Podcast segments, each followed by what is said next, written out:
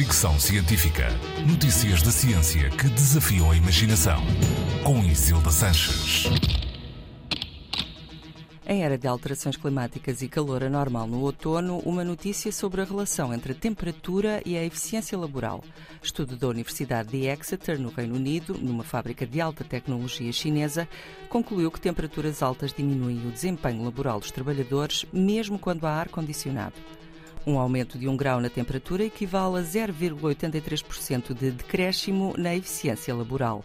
O estudo revela ainda que o calor noturno que afeta o sono também é responsável por declínio nessa eficiência, mas o calor durante o dia interfere com o trabalho mesmo depois de noites frias.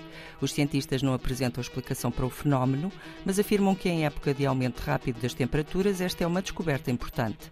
Chamam a atenção para o facto de normalmente nos preocuparmos com os efeitos das alterações climáticas a nível global global e não pensarmos nos seus efeitos a nível individual, o que este estudo prova é que essas consequências individuais traduzem-se em impacto económico que também tem reflexos globais.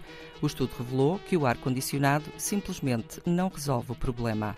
O estudo foi feito numa fábrica de componentes de silicone para painéis solares, que tem temperatura e umidade controladas, e publicado no Environmental and Resource Economics. Fricção científica.